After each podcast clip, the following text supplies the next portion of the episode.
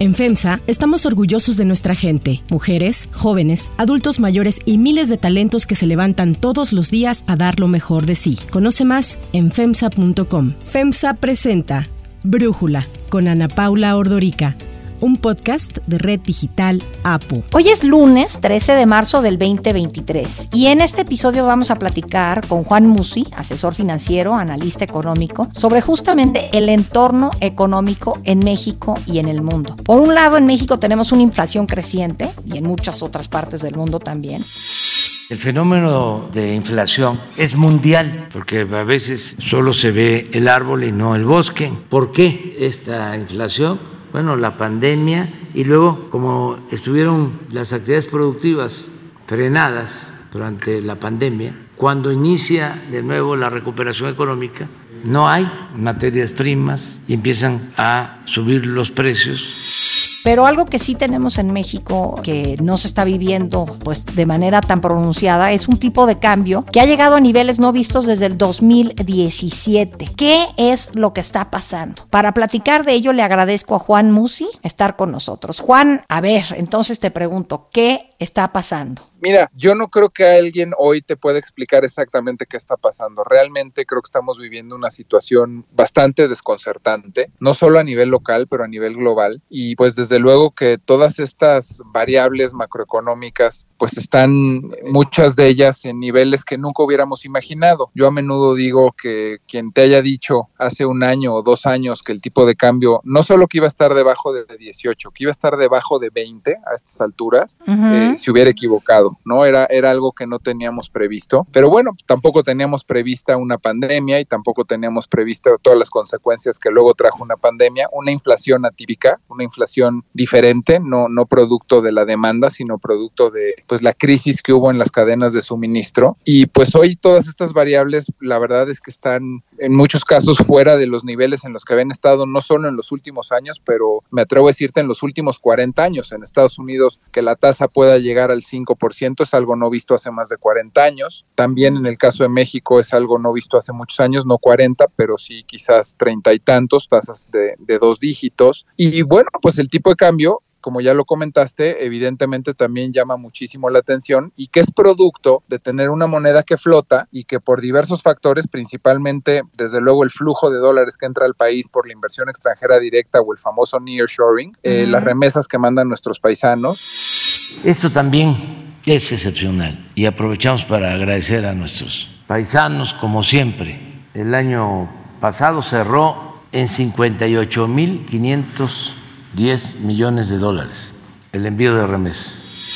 La entrada también de divisas por conceptos de ventas como petróleo, el turismo, pues todo esto hoy tiene una apreciación extrema al, al peso, ¿no? Entonces, sí. realmente no sabemos bien qué va a pasar en los siguientes meses pero yo no veo en el corto plazo que estas variables puedan mover mucho porque tampoco veo un detonador para que las variables cambien en el, en el corto plazo, ¿no? O sea, yo creo que estas condiciones macroeconómicas de tasa, de tipo de cambio, de mercados inciertos, pueden prevalecer por un rato más. A ver, para enfocarnos en cada uno de estos conceptos que mencionaste, Juan. Primero voy a irme al nearshoring. Es un concepto relativamente nuevo para el común de quienes nos escuchan y que no somos economistas. Y de pronto se ha vuelto una oportunidad quizás única en una generación para México. Y quisiera que primero nos ayudes a entender qué es el nearshoring y a entender si lo estamos aprovechando a su potencial máximo. Mira, yo creo que el nearshoring, como dices, para poner en contexto a, nuestro auditorio, pues es el fenómeno de estar siendo receptores de inversión y además es una inversión muy buena porque es inversión que llega para quedarse y básicamente se explica diciendo que son empresas tanto existentes, empresas que ya tienen presencia en México, más empresas que no lo tenían, pero que quieren aprovechar esta ventaja que tiene México, pues yo te diría en primer lugar geográfica, por ser vecinos de la potencia número uno del mundo, y en segundo lugar, pues porque tenemos una mano de obra calificada y mucho más barata que la que se podría tener estableciéndose en Estados Unidos. Entonces, por este concepto, muchas empresas, insisto, que ya tenían presencia en México, más otras que no lo tenían, han decidido llegar a establecer sus operaciones o ampliar sus operaciones con el destino final o con el objetivo final de exportar mucha de esa producción a los Estados Unidos. Así explicaría yo de manera muy sencilla el nearshoring y eso hoy, pues más o menos importa al año cerca de 40 billones de dólares, o sea, 40 mil millones de dólares, que son niveles que si los comparamos con los niveles de las administraciones pasadas en promedio, pues prácticamente se están duplicando. El promedio estaba entre los 20 y 22 mil millones de dólares al año. Fíjate, el otro día escuchaba un podcast del New York Times, el Daily, que el título del podcast era De hecho en China a hecho en México. The great supply chain disruption caused by the pandemic is mostly over, but it's led to a larger and more permanent change in the global economy. Today, my colleague Peter Goodman reports from the forefront of that change, an industrial park in Mexico, where companies from China are setting up shop. y cuentan la historia de eh, un empresario de Hong Kong que cuando empieza la guerra comercial entre Estados Unidos y, y China, con Donald Trump como presidente de Estados Unidos, este empresario dice a mí este tema de la política no me interesa, yo me voy a instalar en Singapur y así me olvido de, de, de todas estas broncas entre nuestros dos gobiernos. Se instala en Singapur, pero viene la pandemia y vienen todos los problemas de cadenas de suministro y el enorme costo de, de, de transportar algo desde Singapur hasta América. Y como su mercado está, importante está en Estados Unidos, pues me instalo en México y se instaló a las afueras de Monterrey. Y esto me lleva a pensar un poco en lo que hemos vivido en estas últimas semanas, en Elon Musk que decidió también anunciar que va a poner esta Giga Factory en Nuevo León. Well, let's see. So this is uh, uh, probably the most significant announcement of the day is that uh, we're excited to announce that we're going to be building a, a gigafactory in Mexico. Y ahí la pregunta, esto es bendecido para México lo que está pasando, es una oportunidad buenísima, pero quiero saber si tú crees que lo estamos aprovechando al máximo? Yo creo que me formulas muy bien la pregunta, porque sin duda hay un componente de suerte que vuelve a ser pues simplemente el tema de hacer frontera con la potencia número uno del mundo. Entonces, claro que hay una situación que por buena fortuna beneficia en este caso a México y además con esto que mencionas y las complicaciones, pues tanto diplomáticas como comerciales, que por cierto no solo no han bajado, sino que las tensiones últimamente se han incrementado entre China y Estados Unidos. Si Estados Unidos no pisa el freno y sigue acelerando por el camino equivocado, ninguna medida podrá evitar el descarrilamiento y seguramente habrá conflictos y enfrentamientos. ¿Quién asumirá las catastróficas consecuencias? muchas de estas empresas que están aprovechando el nearshoring, pues son empresas norteamericanas que precisamente quieren competir con China, quieren ser más competitivas que China y lo que más sentido les hace es establecer sus operaciones en México para poder competir con los costos y concretamente con, el gigante asiático, ¿no? Yo lo que sí creo también, y de alguna forma lo dices tú en la pregunta, es creo que si hubiésemos tomado históricamente algunas decisiones que creo que pudieran todavía haber abonado a tenerle más confianza a México. Concretamente hablo de decisiones como la cancelación del aeropuerto, eh, haber puesto en pausa la reforma energética, es decir, muchos capitales extranjeros no están confiando al 100% en México por estas decisiones históricas. ¿Cuánto más estaríamos recibiendo por nearshoring si estuviéramos mandando un mensaje de mucha más certidumbre en México. Lo que sí creo y donde sí hay que darle mérito a lo que está pasando en México y no solo a esta administración, pero a las administraciones pasadas, es que se ha mantenido eh, el orden en las finanzas públicas. Hay eh, elementos muy favorables, nuestra economía está muy estable, entre otras cosas por esa buena relación con Canadá y con Estados Unidos. La hoja de balance de México está sana y eso evidentemente le da certidumbre al inversionista. Y también me pregunto si tuviéramos mejores condiciones de seguridad, porque sabemos que prevalece una situación de inseguridad en el país, cuánto más estaríamos recibiendo por nearshoring. Entonces no es nada despreciable y se han hecho cosas bien para recibir 40 mil millones de dólares por este concepto, pero sí me pregunto cuánto más estaríamos recibiendo si estuviéramos mejor en materia de seguridad y si los mensajes que hubiéramos mandado en concretamente estos temas que te mencionaba, la inversión extranjera, nunca se hubieran puesto en tela de duda, ¿no? Entonces, creo que es una cantidad respetable, pero por ejemplo, cuando Brasil crecía al doble de la tasa de lo que estaba creciendo México y que incluso Brasil era más pequeña la economía, llegó a recibir en promedio durante muchos años, por no decirte décadas, hasta 80 mil millones de dólares de, de inversión extranjera, o sea, el doble de lo que estamos recibiendo nosotros. Sí, mira, ahorita que hablas de esto de la seguridad, con lo que se ha vivido en estos días, la semana pasada, el levantamiento de estos cuatro norteamericanos, dos que aparecieron muertos. We're still working with Mexican officials to learn more and to have all Americans return to the United States. President Biden has been kept updated on this incident. Elon Musk tuiteó en lo que ahora es su red social, esto es una locura. Y bueno, a mí me preocupa que alguien que está pensando en traer 5 mil millones de dólares e invertirlos en México, por el tema de inseguridad acabe diciendo, no, sabes que yo mejor me voy, ¿no? Claro, y este es un hecho reciente que tiene consternada la sociedad mexicana y norteamericana, pero también, por ejemplo, piensa en todos los temas que tienen los industriales y los empresarios con derechos de piso, cuotas y estos temas de extorsión.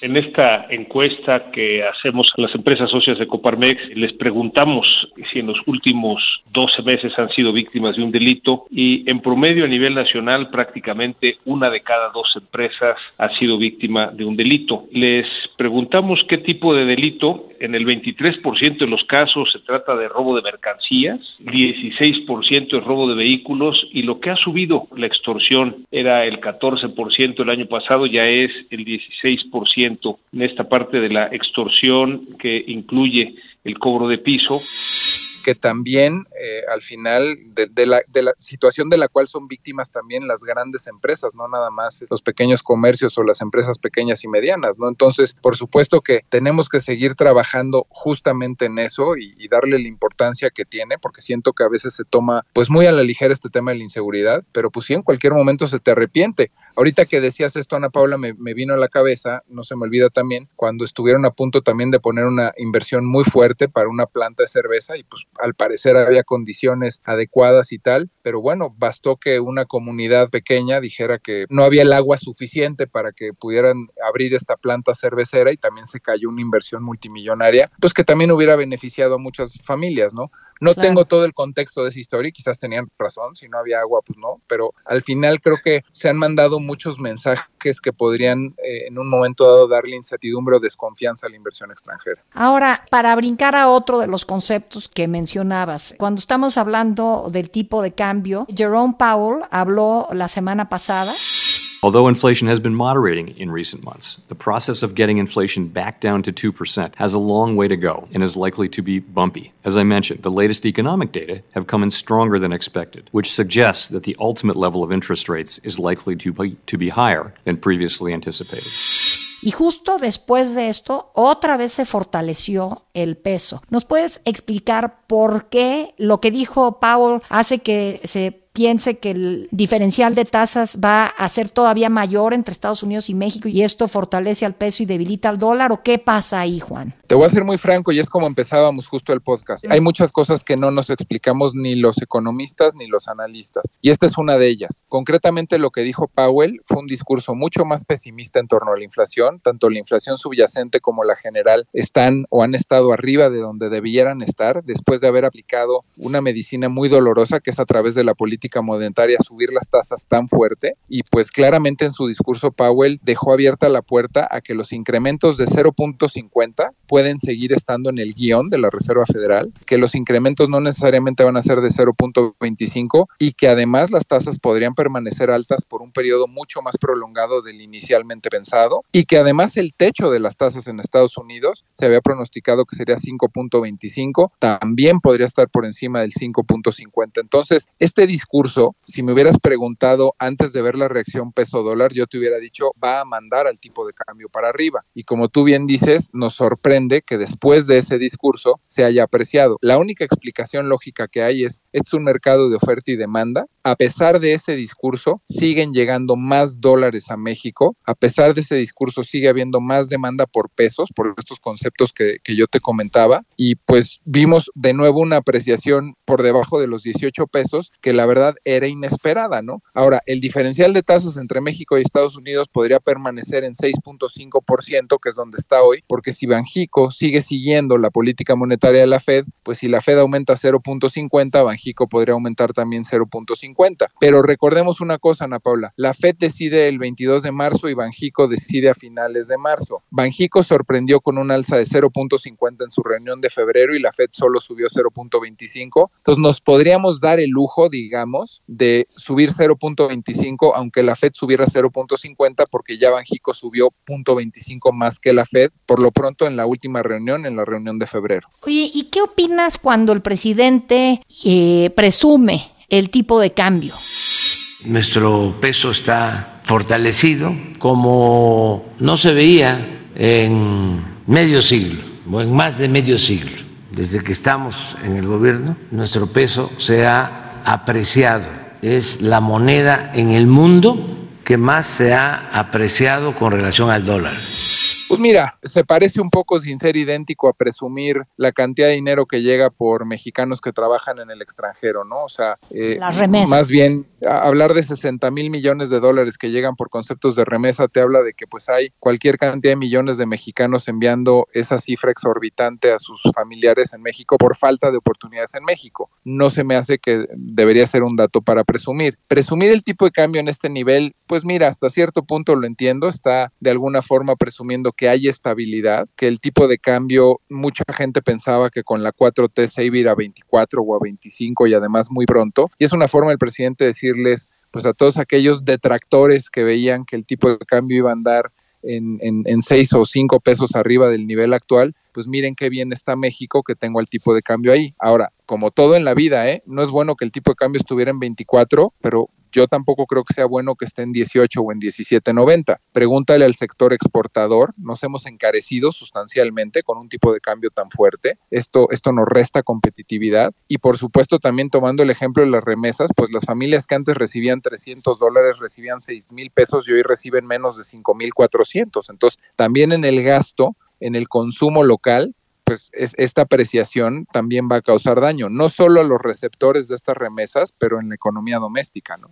Juan, pues clarísima tu explicación de esta locura económica que estamos viviendo. Muchísimas gracias por platicar con nosotros y darnos tu análisis. Como siempre, un placer, Ana Paula.